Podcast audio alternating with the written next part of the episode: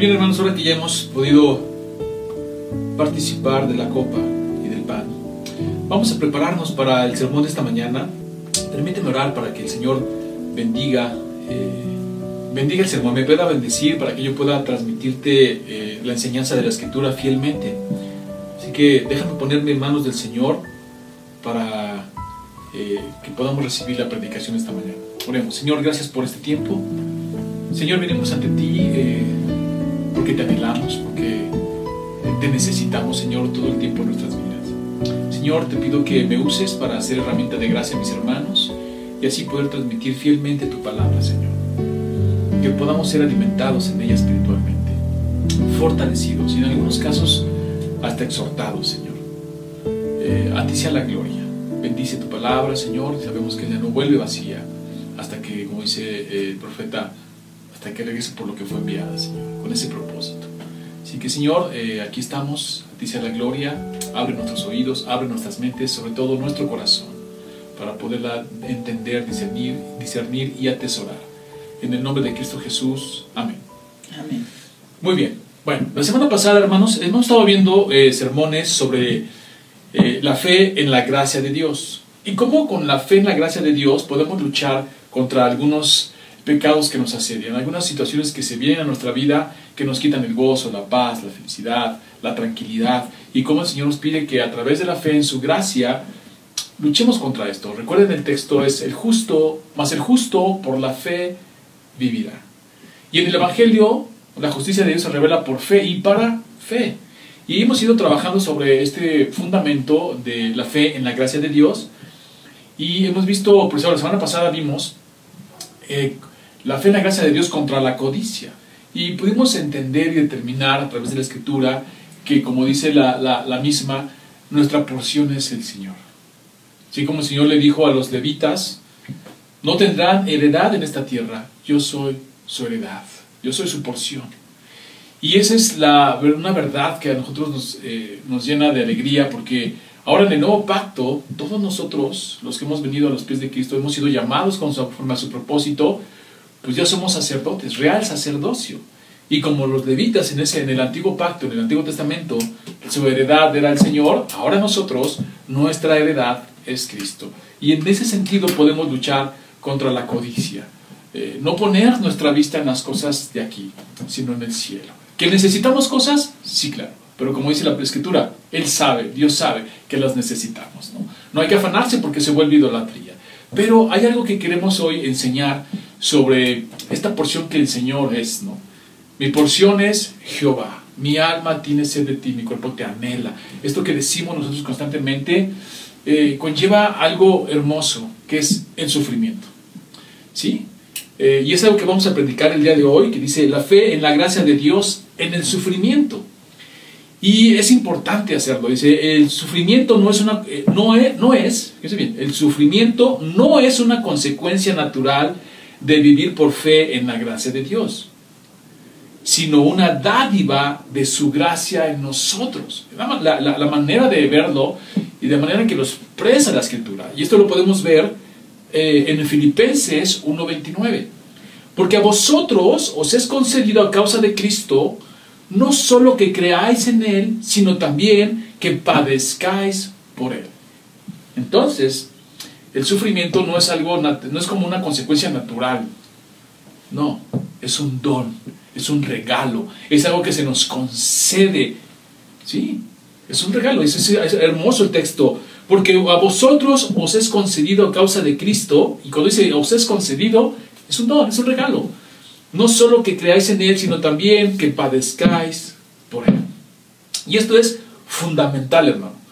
Una de las cosas que el evangelismo no debe de olvidar, cuando nosotros vamos y predicamos el evangelio a toda criatura y queremos cumplir la gran comisión y presentar estas verdades bíblicas, no se nos debe de olvidar esto. Dice, no se nos debe de olvidar, es el regalo de Dios en su gracia del sufrimiento. Presentar un evangelio olvidando este punto es tan peligroso como decirle a un, atleta de alto rendimiento que todo es fácil y cualquiera puede llegar a los Olimpiadas y ganar una medalla de oro. Entonces, hice esta analogía porque, mira, eh, normalmente cuando vamos a predicar y vamos a evangelizar, presentamos las promesas de Dios. Y les decimos que estas promesas son para ellos si vienen a Cristo, si Cristo les llama, si son parte de. Y ahí está el evangelismo. Pero una de las promesas de Dios es que vamos a sufrir. Un don, un regalo. También, o sea, y eso a veces no se predica, a veces no se dice, y se presenta un evangelismo muy light. Muy, Dios te va a resolver todos tus problemas, Dios te va a resolver tus cuestiones económicas, Dios te va... Y no digo que Dios no los resuelva, porque al final del día sabemos que todo lo podemos en Cristo que nos fortalece, cuando hablamos de necesidad, de angustia, de escasez. Pero ahí van a estar, ahí van a estar. Entonces tenemos que presentar un evangelismo completo, un Dios eh, completo, no solo una parte de Dios, no solo una parte eh, que vende mucho, decimos, ¿no? Sino todo, todo lo que es Dios y todas sus promesas. Y una de ellas es que vamos a sufrir, que se nos ha concedido no solo conocerlo, sino sufrir por él. Y hice la analogía del atleta porque a mí me parece, eh, como Pablo lo hace cuando dice he corrido la carrera y habla de las coronas, está haciendo analogía de las Olimpiadas.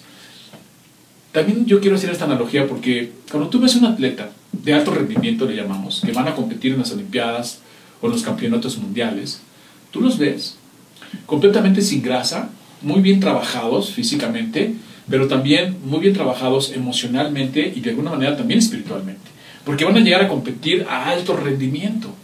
Y uno los ve y dice, wow, qué maravilla, o sea, él se esforzó y tuvo un esfuerzo y se preparó para una carrera, para una competencia. Y los puede ver uno realmente trabajados. Pero atrás de eso hay muchísimo esfuerzo, hay muchísimo sudor y hay muchísimo inclusive dolor. Porque dentro de ese proceso se llegan a lesionar y ellos sufren por eso, y sufren porque están lesionados y no pueden entrenar y hay muchas, muchas situaciones atrás. Entonces eh, ellos se preparan, el entrenador los prepara para un alto rendimiento, porque luego llegan a la carrera y son horas compitiendo. O algunas eh, competencias son muy cortas, pero les exigen lo máximo de su cuerpo. Y esta analogía me gusta porque nosotros, como eh, los que predicamos, los que enseñamos, los pastores, los maestros, los evangelistas, tenemos que hacer cristianos de alto rendimiento. Tenemos que preparar a las personas para que puedan resistir a la prueba, para que puedan resistir cuando se venga la batalla de la fe, cuando se vengan las situaciones difíciles, cuando se venga el sufrimiento. Y si lo hacemos bien, tenemos cristianos que han atesorado el conocimiento, que han atesorado la palabra y que es una verdad en sus vidas. El evangelismo light vende mucho, pero también desilusiona mucho. Es venderle a alguien la idea incompleta de lo que Dios nos promete en Cristo. Porque recuerden, todas las promesas de Dios son cumplidas en Cristo, son un sí en Cristo. Cristo es el cumplimiento de todas las promesas de Dios. Allí están. Pero tenemos que meter esta promesa, porque, bueno, yo no sé si tú tengas una Biblia de promesas, que hay unas tienen Biblias de promesas, y ahí están todas listadas, ¿no? Es una gran herramienta. Pero ahí está también la del sufrimiento, porque es una promesa, y es un regalo, y es un don. No tenemos que olvidarla. Dice en 2 de Timoteo 3:12, el que quiera vivir piadosamente en Cristo, sufrirá persecución. Así que hermano, nosotros como pastores, evangelistas, eh, como maestros, tenemos que ser cristianos de alto rendimiento. Cristianos que estén preparados para sufrir mirando hacia la meta que es Cristo, que nada ni nadie los desilusione. Que puedan decir como Pablo lo dijo en la escasez, todo lo puedo en Cristo que me fortalece. O como Pedro lo dijo en las tribulaciones que estaban eh, viviendo todos los hermanos expatriados, que les dice que la prueba de vuestra fe, si la pasan, resulte en alabanza, gloria y honor cuando venga Jesucristo. ¡Wow! Preparados para sufrir, preparados para todo lo que venga, ¿no? Eh, todo cristiano debe de ver el sufrimiento como un regalo de la gracia de Dios. Se nos concede sufrir por Cristo, que eso nos cause gozo, hermano. Los apóstoles se gozaron porque fueron dignos de sufrir por Cristo. Y aquí está, lo podemos ver en Hechos capítulo 5, versículo 40 y 42. Dice, y convinieron con él, y llamando a los apóstoles, está Pedro y Juan ante el Sanedrín, dice, después de azotarlos, les intimaron que no hablasen en el nombre de Jesús, y los pusieron en libertad. Dice, y ellos salieron de la presencia del concilio, fíjense bien, gozosos de haber sido tenidos por dignos, de padecer afrenta por causa del nombre. Y todos los días en el templo y por las casas no cesaban de enseñar y predicar a Jesucristo. O sea, fueron maltratados los apóstoles, pero ellos dicen, nos sentimos gozosos de haber sido dignos de haber sido maltratados por Cristo. Y la pregunta aquí es para nosotros, ¿qué hacemos con estos textos? ¿Cómo ese texto es una verdad en tu vida? Porque si hoy en día eh, la manera en que nosotros somos cristianos, reflejamos nuestro cristianismo, expresamos nuestra fe a través de la religión, porque la religión es eso, una expresión de nuestra fe. Como cuando cantamos, cuando adoramos, cuando nos reunimos en las casas, cuando nos reunimos en el templo, hoy que lo hacemos aquí, en cada uno en su casa, si tienes visitas, si tienes familiares, ¿cómo expresas tu fe? ¿Sin miedo? ¿O te da miedo? ¿Por qué? Pues porque hay alguien ahí que no está de acuerdo contigo, que tiene otra eh, situación, otra ideología, y entonces te da miedo ser cristiano. Y eso es importante porque ¿qué hacemos con esto? Dice, el que quiera vivir piadosamente en Cristo va a sufrir persecución. ¿Qué haces con ese texto? ¿Es una verdad en tu vida? ¿Estás siendo cristiano radical? Porque los cristianos somos radicales. Somos cristianos de tal manera que pues parecemos algo como una contracultura disidente, ¿no? Como que estamos en contra de la injusticia, de las cosas que pasan, ¿no? Pero es cristiano tal que algunos ni se dan cuenta que eres cristiano. Que solo cuando lo dices se dan cuenta, ah, eras cristiano. Ah, no sabía que eras cristiano. Nuestra vida debe reflejar que Cristo vive en nosotros. Como dice el apóstol Pablo, ya no vivo yo, mas Cristo vive en mí. Pero tienes que estar dispuesto a sufrir. ¿Por qué? Porque muchos, me he escuchado que muchos dicen, ya me iba mejor antes de ser cristiano. ¿Qué les presentaron? ¿Qué evangelismo les dieron? ¿Qué enseñanza? ¿Qué tipo de, de verdad les presentaron que ahora dicen que les iba mejor antes de ser cristiano? Hay una desilusión allí. Algo les dijeron. Pero cuando uno presenta el evangelismo, cuando uno presenta el evangelio como lo es, uno tiene que preparar a las personas para el sufrimiento.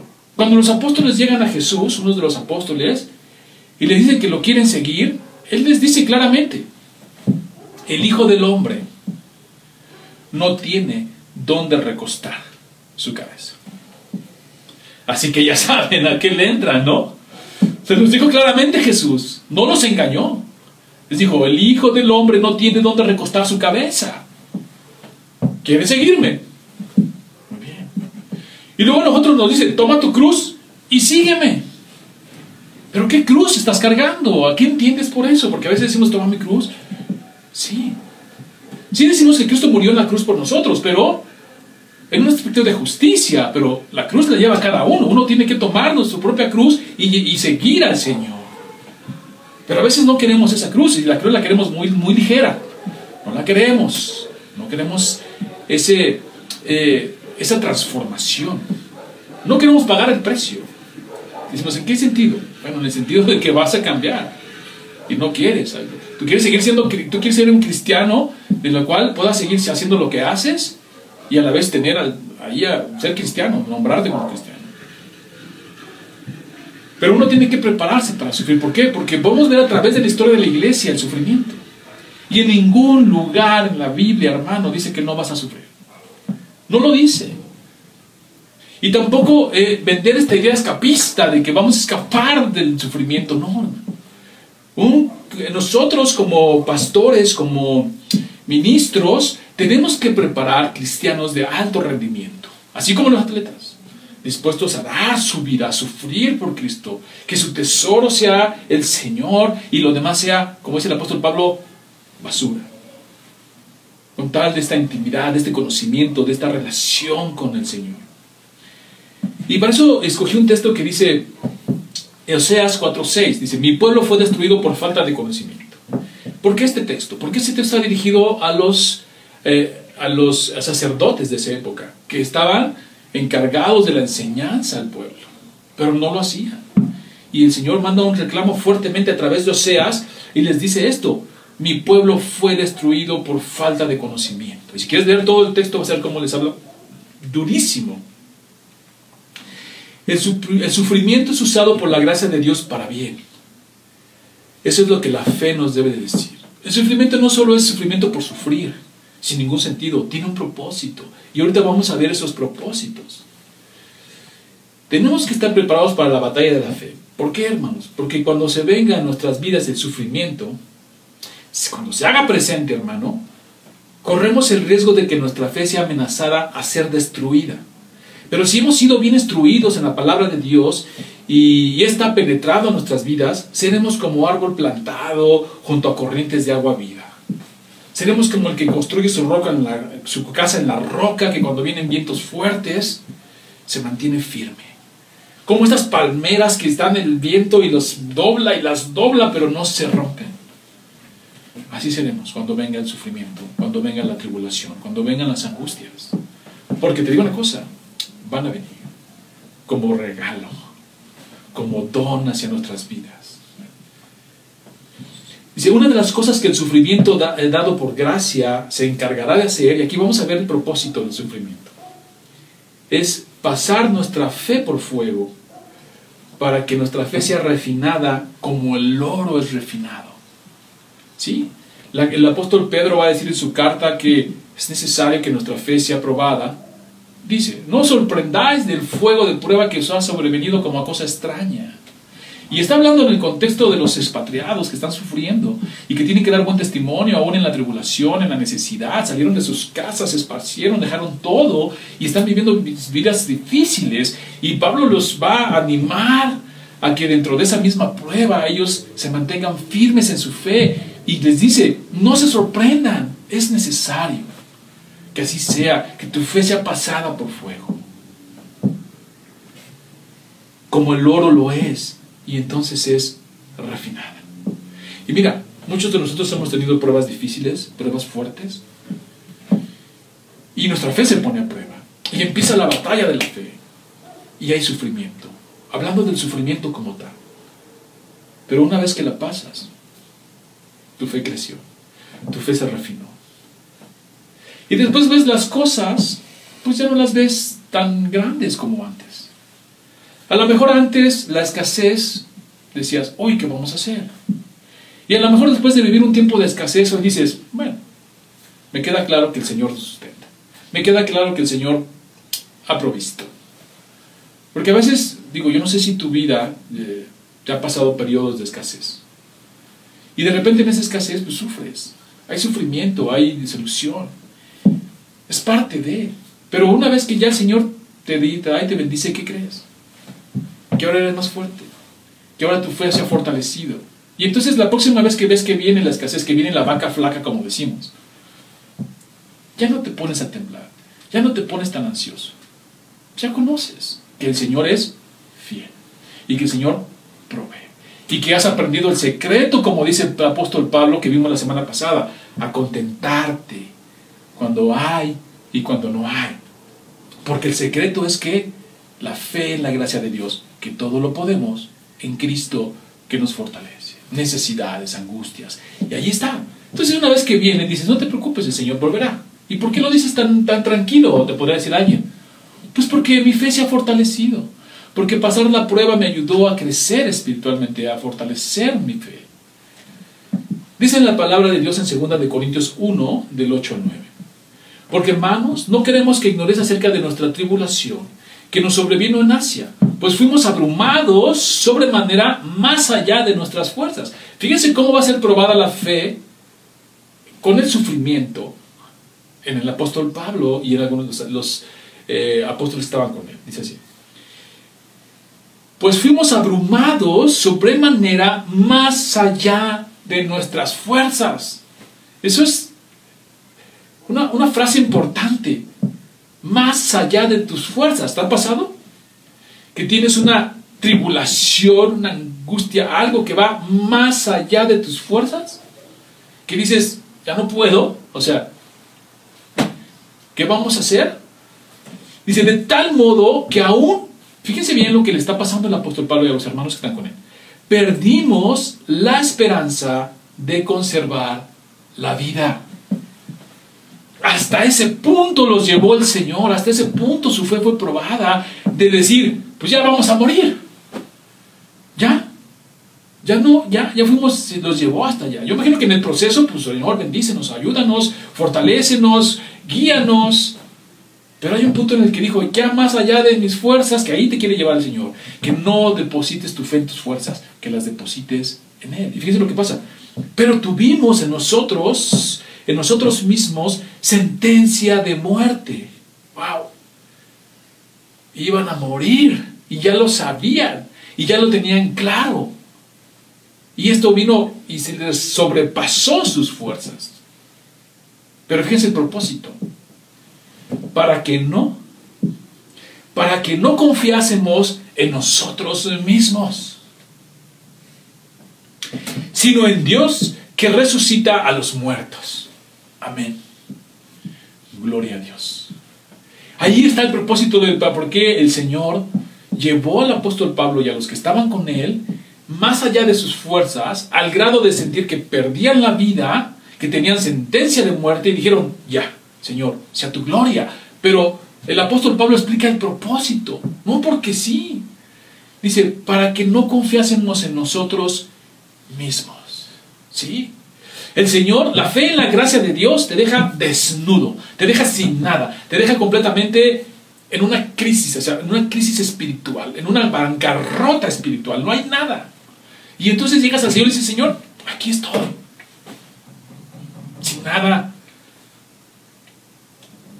Y entonces el Señor nos enseña a no confiar en nuestras fuerzas, a no confiar en nosotros mismos, como dice aquí. Que no confiáramos en nosotros mismos, sino en Dios. Así es. Porque a veces en la situación de la, del dolor, en el sufrimiento, todavía de repente queremos agarrarnos de algo de nosotros, hasta que el Señor te lleva a un punto en que no. Puede ser a través de enfermedad, y puede ser a través de necesidad, y puede ser a través de persecución, y puede ser a través de muchas cosas que el Señor te va a llevar a ese punto para que ya dejes de confiar en ti y confíes plena y plenamente en el Señor. Tu fe en la gracia de Dios en tu vida. Dice, Pablo habla de dejar de confiar en cualquier otra cosa que no sea en la gracia de Dios. Y para eso el Señor va a usar el sufrimiento. Su propósito, hermanos. Y tenemos que ver otro ejemplo, hermanos. Porque mira, Dios se va a asegurar de que nuestra fe no repose en ninguna otra cosa que no sea en Él se va a asegurar de eso. ¿Y sabes por qué? Porque es bueno, es para, porque nos ama, porque el Señor eh, nos va transformando cada vez más a la, a la, imagen de Cristo. Cada vez vamos, cada vez que pasas por fuego, cada vez que pasas por tribulación, cada vez que pasas por dolor, el Señor te está haciendo más como Cristo. Y también se va a asegurar, hermano, de que no descanse tu fe porque te ha prosperado, porque todo está bien por los bienes. Y quiero darte el ejemplo de Job, porque muchos hermanos así están. O sea, cuando hablamos de fuerte tribulación, fuerte dolor, muchos hermanos no han pasado por ahí todavía. Seguramente pasarán en sus vidas. Muchos jóvenes pues, eh, les ha tocado una vida plena en el Señor para gloria de Dios, pero no se van a perder de esa bendición. No se van a perder de ese don, no se van a perder de esa concesión. Se les ha concedido sufrir por Él. Y si te la estás perdiendo, hermano, es porque algo está mal en tu vida. Si vas a la escuela, a la universidad, a la prepa, no sé en qué nivel estés, y no estás sufriendo alguna cosa por ser cristianos, que pregúntatelo, ¿cómo está tu testimonio? Porque normalmente al cristiano no lo invitan porque lo hacen mocho, es un mocho. Este no esto, este no el otro, este no aquello, no puedes decir nada, este sufre. O sea, y vas sufriendo esa... Pero si te vuelves light, te acomodas con los demás, pues no vas a sufrir.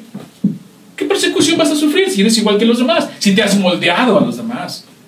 Pero cuando no, empieza. Inclusive la misma familia te empiezan a hacer un ladito porque pues tú ya no tomas, tú ya no fumas, tú ya no dices groserías, para ti todo es... Eh, y empieza ahí como una línea en la que te empiezan a hacer un lado y vas a sufrir. Pero si te vuelves light, así te acomodas al, al mundo, pues, ¿qué persecución, qué sufrimiento vas a tener? Ninguno. Pero esto es importante. Pídele a Dios, Señor, yo, yo no me quiero perder de esa bendición. Sería raro, ¿no? Señor, yo no me quiero perder del sufrimiento. Pues no, pues porque es una promesa. Se te concedió conocerlo, también se te concede sufrir por él. Y eso es algo que nos debe llamar la atención a nosotros mismos. ¿Qué está pasando con esos versículos en nuestra vida? Y quiero ponerte el ejemplo de Job porque eh, también puede haber un riesgo allí que tú o la gente pueda pensar de que adoramos al Señor pues porque nos va bien. Alguien puede decir, ah, pues ven hermano, se ve que es próspero, se ve que no tiene necesidad, se ve que le va bien, se ve que tiene pues, casi su vida arreglada, no está enfermo. Pues así hasta yo adoraba al Señor, ¿no? Así como no. Yo lo adoro. El Señor se va a asegurar que no sea así. Y quiero darte un ejemplo de Job. Y quiero que vayamos a Job, por favor, el capítulo 1, versículos 6 al 11. Y fíjate bien lo que eh, está pasando aquí y cómo el Señor, a través de esta historia, este poema hermoso, nos manda un mensaje clarísimo. Nunca reposar en la añadidura. Dice así, eh, Job capítulo 1, versículos 6 al 11. Un día vinieron a presentarse delante de Jehová los hijos de Dios, entre los cuales vino también Satanás. Y dijo Jehová a Satanás, ¿de dónde vienes? Respondiendo Satanás a Jehová, dijo, de, rodear la tierra y de andar por ella. Y Jehová dijo a Satanás, ¿no has considerado a mi siervo Job, que no hay otro como él en la tierra, varón perfecto y recto, temeroso de Dios y apartado del mal? Repito, temeroso de Dios y apartado del mal.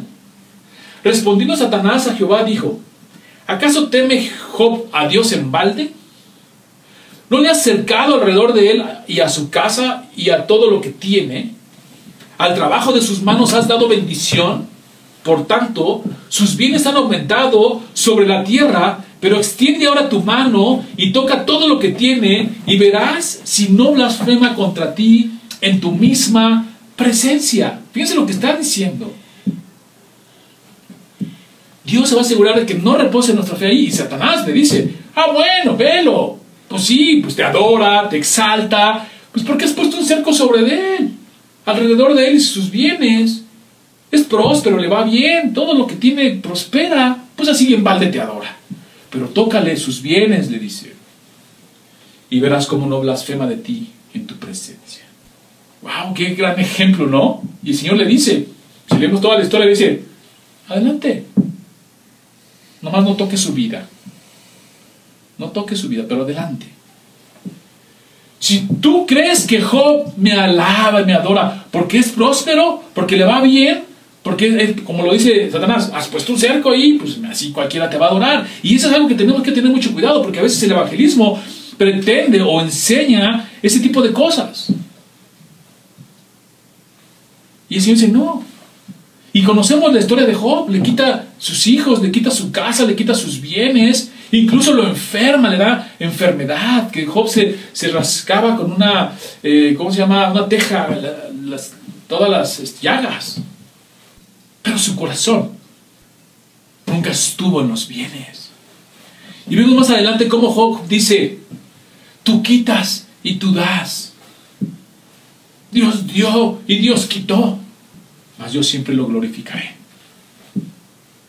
Qué hermoso.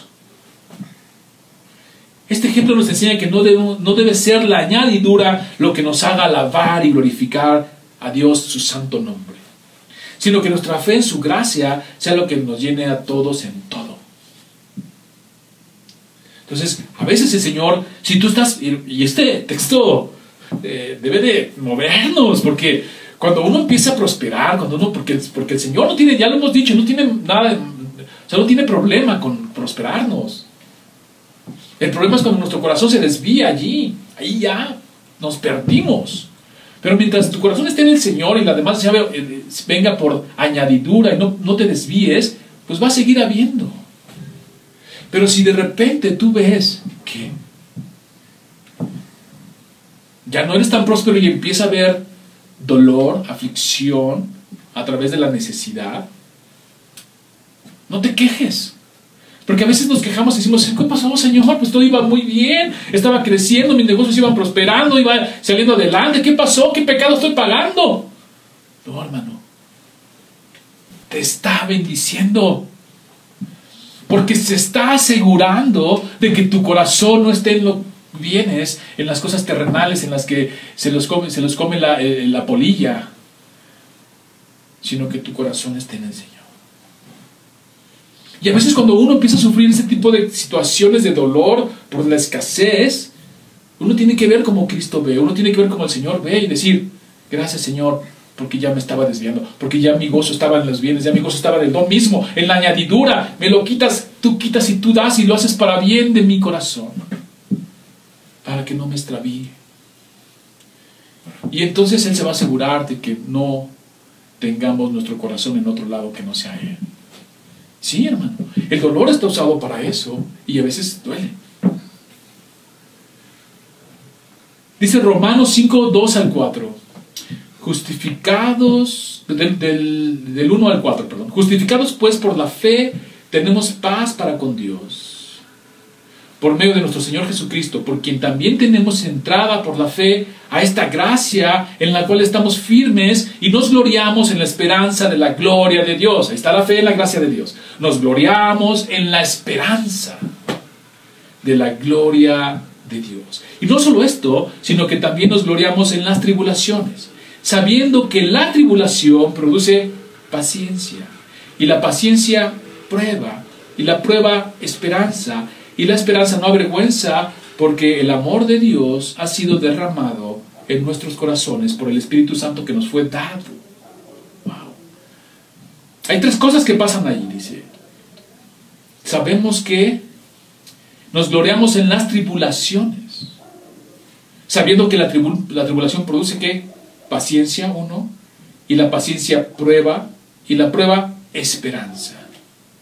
Tres cosas que suceden cuando viene la tribulación, cuando viene el dolor, que el Señor usa. La tribulación produce paciencia, esto es una capacidad de soportar con paciencia, pero esta capacidad no se produce sin la prueba, hermano.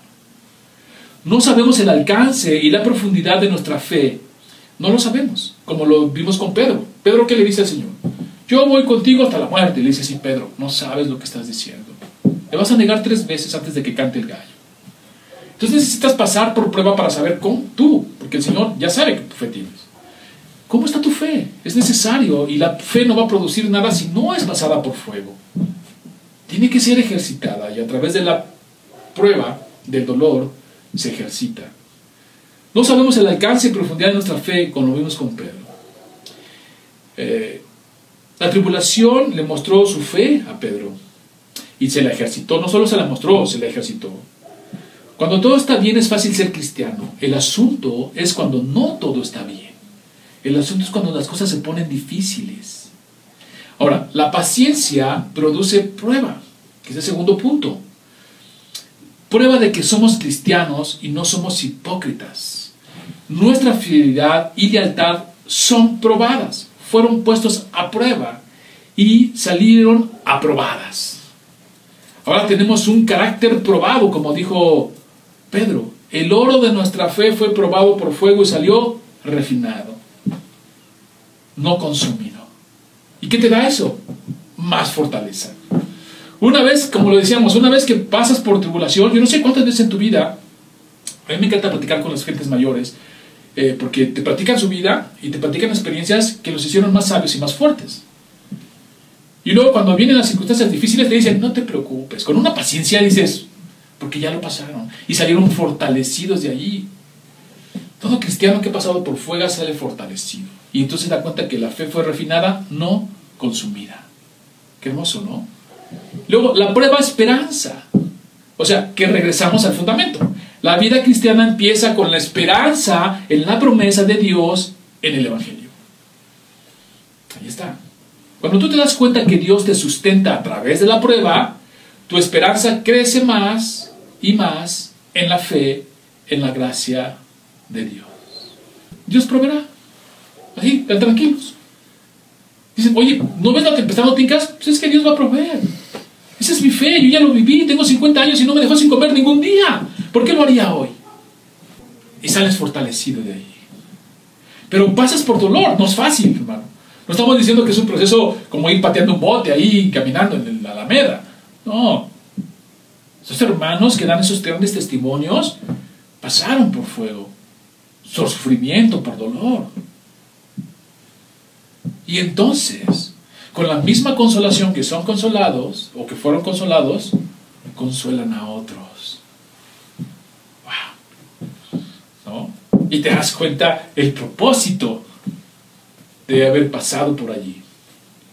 Y a veces decimos, hermano, yo ya pasé por allí, eh, el Señor me, paró, me probó igual que a ti, y mira, dentro de esa prueba eh, que pasé, fue dolorosa, sí, no digo que no, siento tu dolor, veo tu dolor, me identifico con tu dolor, pero el Señor me sustentó, y me sustentó así.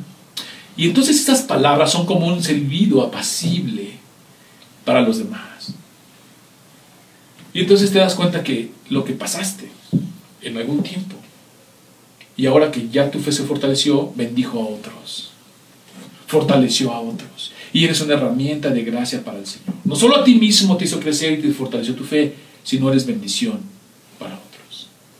Entonces empieza a ver todo un propósito sublime que va más allá de nuestras fuerzas, más allá de lo que nosotros podemos entender. Otro aspecto del sufrimiento que Dios nos da como regalo es poder ver el, el perfecto poder de Dios en nuestras vidas. Y ahí quiero que vayamos al texto que nuestra hermana leyó, es 2 de Corintios 12, y veamos cómo es otro propósito. Ya dijimos, uno es pues que tu fe sea eh, refinada eh, y que crezcas en la fe y que en esa fe bendigas a otros y que no deposites también, otro propósito, tu confianza en lo que no es Dios sobre las mismas prosperidad o bienes que el Señor te da. Que te empieces a desviar. Y entonces el Señor dice, no, vamos a quitarle cosas para que Él se mantenga dependiendo de mí, no de las cosas. Pero hoy vamos a ver otro aspecto, es ver el perfecto poder de Dios en el dolor. Sí, hermano. Porque puedes alabar al Señor, glorificar al Señor y ver su grandeza a través de la bendición. Pero ya dijimos, el dolor también es una bendición y el dolor también es un don y el dolor también es una promesa. Se nos ha concedido sufrir por él. Y cuando llegamos a esos puntos de sufrimiento, la alabanza, hermano, que sube al Señor es excelsa, es hermosa. Y quiero que veamos esto, porque estamos viendo su perfecto poder en nosotros, dice el apóstol Pablo aquí en este texto. Y me ha dicho, eh, segunda de Corintios 12, voy a leer un poquito antes, desde el 6 al 10 dice, sin embargo, si quisiera gloriarme, no sería insensato porque diría la verdad, pero lo dejo para que nadie piense de mí más de lo que en mí ve y oye de mí. Y fíjense bien, y para que la grandeza de las revelaciones no me exaltase desmedidamente, sí hermano, el apóstol Pablo tenía cosas, una, una llenura del Espíritu y una revelación de las cosas del Señor a través del Espíritu Santo, que dice, es una, grandeza de revelaciones. Pero está la parte física, dice Pablo, está esta parte todavía débil, está esta parte todavía pecaminosa en mí, que para que yo no me exalte y no me crea más de lo que soy y no me ponga en un lugar donde no tengo que estar, dice, me fue dado, aquí también es un regalo, le fue dado un aguijón en la carne. ¡Qué bendición! Pablo lo ve como una bendición. Este aguijón en la carne se me ha dado como un regalo para que no me exalte. Sí, y ese aguijón, ahorita vamos a ver en el contexto a qué se refiere, cuál es el aguijón. Algunos han pensado que era una cuestión de enfermedad o de la vista. No, no, el texto nos dice cuál es el aguijón. Pero Pedro lo ve como un regalo. Perdón, sí, Pablo. Pablo lo ve como un regalo a su vida para que no se exalte. Y muchos de nosotros, cuando nos somos prósperos, nos va bien, empezamos a avanzar, como los judíos tenían en mente que ah, Dios está bendiciendo, a veces se nos da un regalito, hermano. Se nos da un aguijoncito ahí en la carne. No sé si lo has visto así, pero Pablo lo explica de esta manera. Se me ha dado. Gracias, Señor, porque me diste ese aguijón. Aunque primero pide que se lo quite, pero después entiende que es bueno para su vida. Y así nosotros, si tú estás pasando por dolor ahorita, pregúntate si no es un, algo que se te dio para mover tu vida de cierta manera que glorifique al Señor. algo el Señor está trabajando allí. El dolor no es porque sí, ni es una mera casualidad, sino tiene un propósito. Y tienes de preguntarle, Señor, ¿cuál es el propósito de este dolor que estoy sintiendo? Pues de entrada, la Biblia nos enseña que es para hacerte más como Cristo. Y aquí Pablo dice, ok, tengo grandes revelaciones y me dieron un regalito. Me dieron un aguijoncito en la carne, dice Pablo, para que no me exalte. Qué bendición. Dice, me fue dado un aguijón en mi carne, un mensajero de Satanás que me abofetee para que no me enaltezca sobremanera. ¿Tú puedes decir lo mismo? ¿Podemos decir lo mismo? Señor, qué gran bendición. Me están saliendo las cosas súper bien. Todo está funcionando. Gracias, Señor. Eh, no te olvide el aguijón, porque tengo todavía carnalidad, porque todavía tengo soberbia, porque todavía soy eh, egoísta, porque todavía soy orgulloso. No se te olvide el aguijón como mi regalo, Señor. No lo hacemos. Inclusive como Pablo dice aquí, sí reconozco que es un regalito que me dieron, pero pues, le he pedido que me lo quite, dice Pablo más adelante, respecto al cual tres veces he rogado al Señor que me lo quite.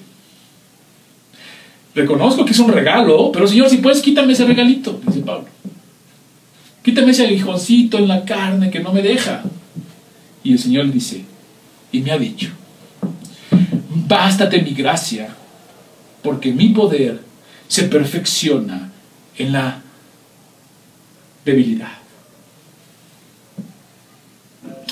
Qué hermoso. ¿Por qué? Porque entonces ahora entendemos que esa situación de dolor, que esa situación de, aflicción, que esa situación de, eh, tribulación, tiene el propósito de mostrarnos primeramente que no tenemos que exaltarnos, quitarnos orgullo, quitarnos vanagloria, luchar contra eso.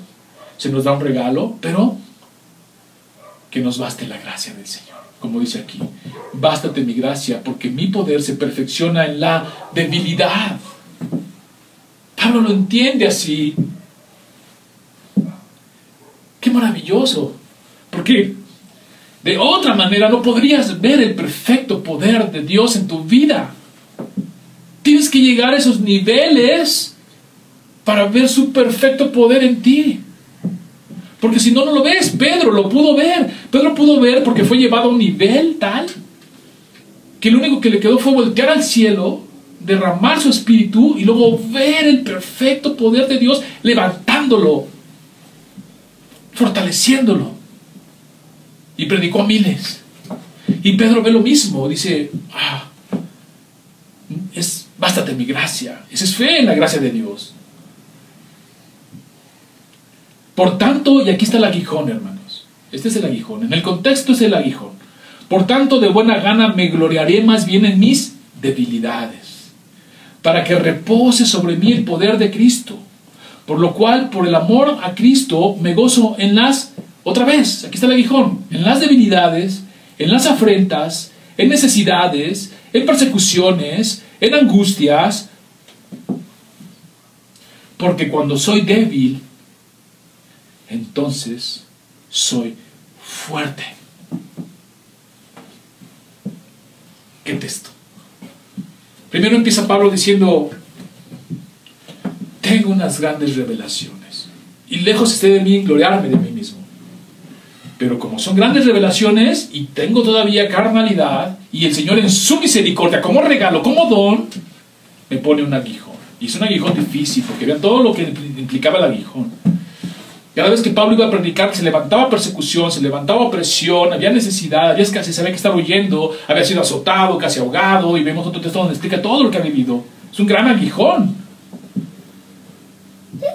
Pero entiende que el aguijón es algo necesario en su vida. Ese dolor es necesario. Porque ese dolor le permite dos cosas. Uno, no exaltarse más de lo que tiene que ser. La gloria sea del Señor, no de Él. Y dos, ver el perfecto poder de Dios. Cuando escuchamos testimonios de hermanos que están, han sufrido una gran tribulación, un gran dolor, cualquiera que sea, cuando escuchamos eso y vemos que los hermanos han sufrido de tal manera y luego los vemos levantando las manos, alabando al Señor, decimos, ahí está el poder de Dios, perfeccionado en la vida del hermano, o mostrándose perfecto más bien en la vida del hermano. Y uno dice, yo quiero eso, porque la tribulación va a venir, porque el dolor va a venir, es parte del regalo, es parte de lo que se nos concede. Y queremos eso, ver cómo el Señor, ver el perfecto poder de Dios. Ahora, hasta ahora hemos visto, hermanos, el sufrimiento de alguna manera como con factores externos. Pero ¿qué hay de sufrimiento dentro del ministerio? Es otro tipo de, sufrimiento que también hay que contemplar. ¿Por qué? Porque cuando tú te vienes a la vida cristiana, cuando el Señor te llama a, sus listas conforme a su propósito y empiezas en el ministerio, así como lo dijo Jesús a sus discípulos, el Hijo del Hombre no tiene en dónde recostar su cabeza, así que si van a seguirme, agarren su cruz porque se va a poner bueno. Y luego vemos cómo el Señor, dentro del mismo ministerio, teniendo discípulos alrededor, allá en Juan, Juan nos platica que de repente el Señor, el Señor Jesús, se declara el pan de vida, el pan del cielo. Y muchos de sus discípulos, así dice el texto, que lo seguían, lo rechazaron, lo hicieron a un lado. ¿Qué sentirías? Que de repente volteas y dices, ah, caray, si éramos como 50, ahorita nomás veo como 10 o 12. Y se empiezan a alejar por lo que acabas de declarar. Dicen, oh, qué fuertes son estas palabras. ¿Quién las puede sostener? ¿Quién las puede aguantar? Y dice que se retiran de Jesús. Deslealtad. Y Jesús voltea y le dice a los doce, ¿no? A, sus discípulos, apóstoles.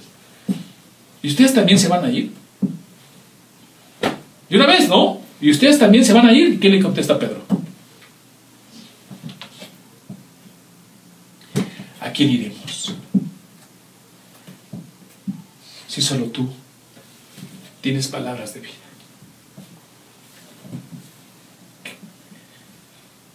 Pero el Señor sufrió dentro de su proceso de ministerio muchísimo dentro del mismo ministerio, con las mismas personas. Y tenemos otros ejemplos de otros hermanos. Tenemos el apóstol eh, Pablo diciéndole eh, a los corintios, perdón, a los gálatas.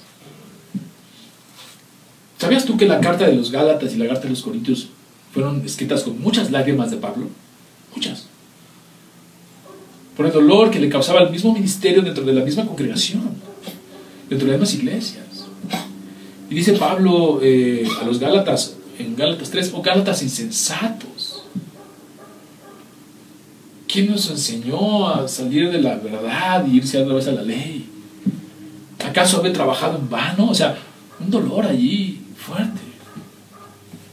Y luego a los Corintios, en Corintios 1, versículo, capítulo 9, versículo 3 al 7, solamente puse un extracto de toda la historia para que veamos dónde está ahí, cómo está Pablo batallando dentro de la misma iglesia. Dice, contra los que me acusan, está escribiendo una carta a la iglesia en Corinto. Y fíjense lo que dice esa carta. Contra los que me acusan, esta es mi defensa. ¿Acaso no tenemos derecho de comer y beber? ¿No tenemos derecho a traer con nosotros una hermana por mujer como también los otros apóstoles? y los hermanos del Señor y Cefas? ¿O solo yo y Bernabé no tenemos derecho de no trabajar? ¿Quién fue, ¿Quién fue jamás soldado a sus propias expensas? ¿Quién planta viña y no come de su fruto? ¿O quién apacienta el rebaño y no toma de la leche del rebaño? Y más adelante va a decir, y con ese derecho ni siquiera tuvimos que vivir de las ofrendas, para que no se nos hablara mal y se nos criticara, pero estaba defendiéndose. Y es una verdad que nosotros tenemos que entender, que cuando nosotros vienes al Señor, el sufrimiento va a ser parte de la vida de un cristiano. Y se lo tenemos que enseñar a las personas, porque si la persona llega a la, congregación y piensa que todo es hojuelas y miel, y de repente empiezan las situaciones difíciles, se va a ir. Porque no le presentamos un evangelio real, con su promesa de sufrimiento.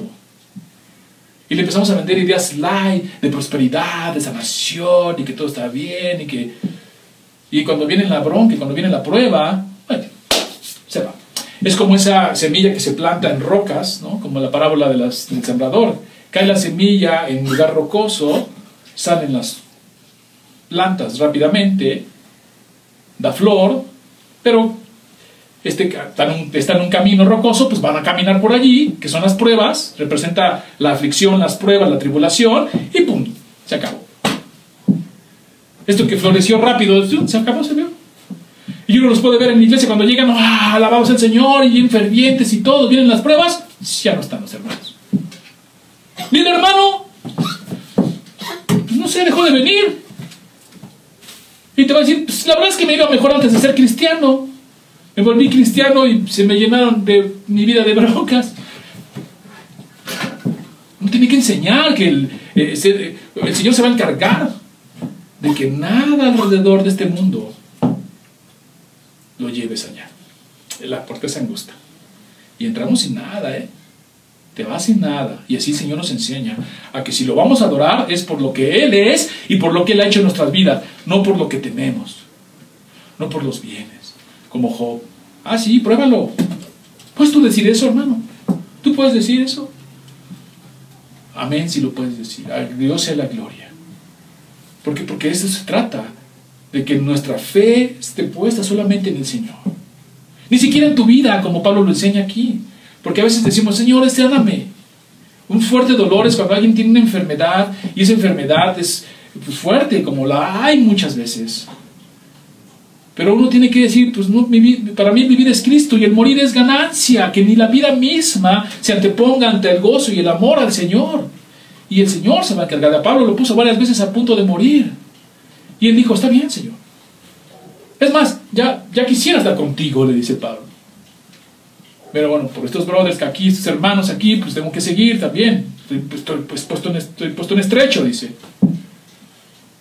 Pero ni la vida misma tiene que ser más valorada que Dios. Entonces, hermano, el mensaje es claro.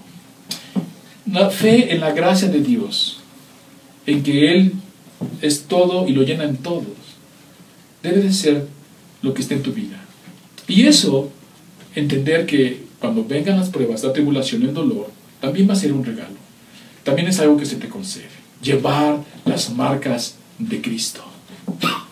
Sí, llevarlas. No estás pagando ningún pecado, lo quiero dejar claro, porque a veces dicen, ¿qué pecado estás pagando? Ninguno. Ya lo hemos dicho, tú no pagas nada. Y le pagó fue Cristo, ya pagó tus pecados pasados, presentes y futuros. Y no estoy promoviendo que peques, porque ya hay una nueva naturaleza que no te va a dejar hacerlo. El Espíritu Santo que mora en nosotros no te lo va a permitir. Vas a luchar contra eso. Lo que antes te gozaba ahora ya te va a dar eh, coraje, ya vas a odiar el pecado. Pero sí tienes que entender que el Señor va a trabajar en nuestras vidas. De tal manera que lo más importante sea Él y que descansemos en Él. Porque para Él y por Él y de Él fueron hechas todas las cosas. A Él sea la gloria. Oremos. Señor, te damos gracias por este tiempo. Te damos gracias, Señor, porque tú nos bendices. Te damos gracias, Señor, porque pues dentro de tu regalo, Señor, que nos das y nos concedes, pues está el sufrimiento, Señor, que nos lleva a verte cada vez más a ti, en tu poder, en tu gloria, en tu gracia, Señor. Eh, entenderla, eh, discernirla, disfrutarla, gozarnos en ella. Tu gracia nos baste, Señor, como se lo dijiste a Pablo. Que te baste mi gracia, porque mi poder se perfecciona en la debilidad, en el dolor, en el sufrimiento. Entonces nos damos cuenta realmente lo poderoso que eres, lo perfecto que eres. A ti sea la gloria, Señor. Bendícenos en el nombre de Cristo Jesús, Señor nuestro. Amén.